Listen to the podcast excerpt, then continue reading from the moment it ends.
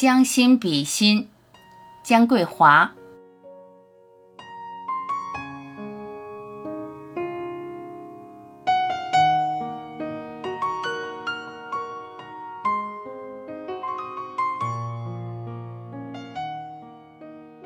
奶奶给我讲过这样一件事：有一次，她去商店，走在他前面的一位阿姨推开沉重的大门，一直等到他跟上来才松开手。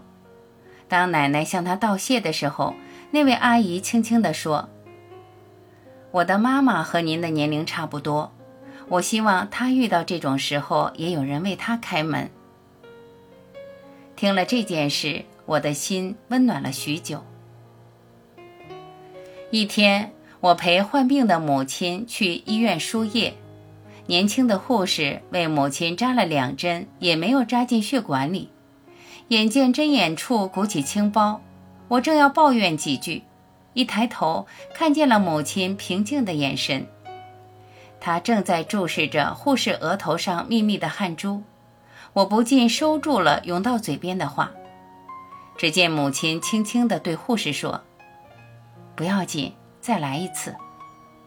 第三针果然成功了，那位护士终于长出了一口气。她连声说：“阿姨，真对不起，我是来实习的，这是我第一次给病人扎针，太紧张了。要不是您的鼓励，我真不敢给您扎了。”母亲用另一只手拉着我，平静地对护士说：“这是我的女儿，和你差不多大小。”正在医科大学读书，她也将面对自己的第一个患者。我真希望他第一次扎针的时候也能得到患者的宽容和鼓励。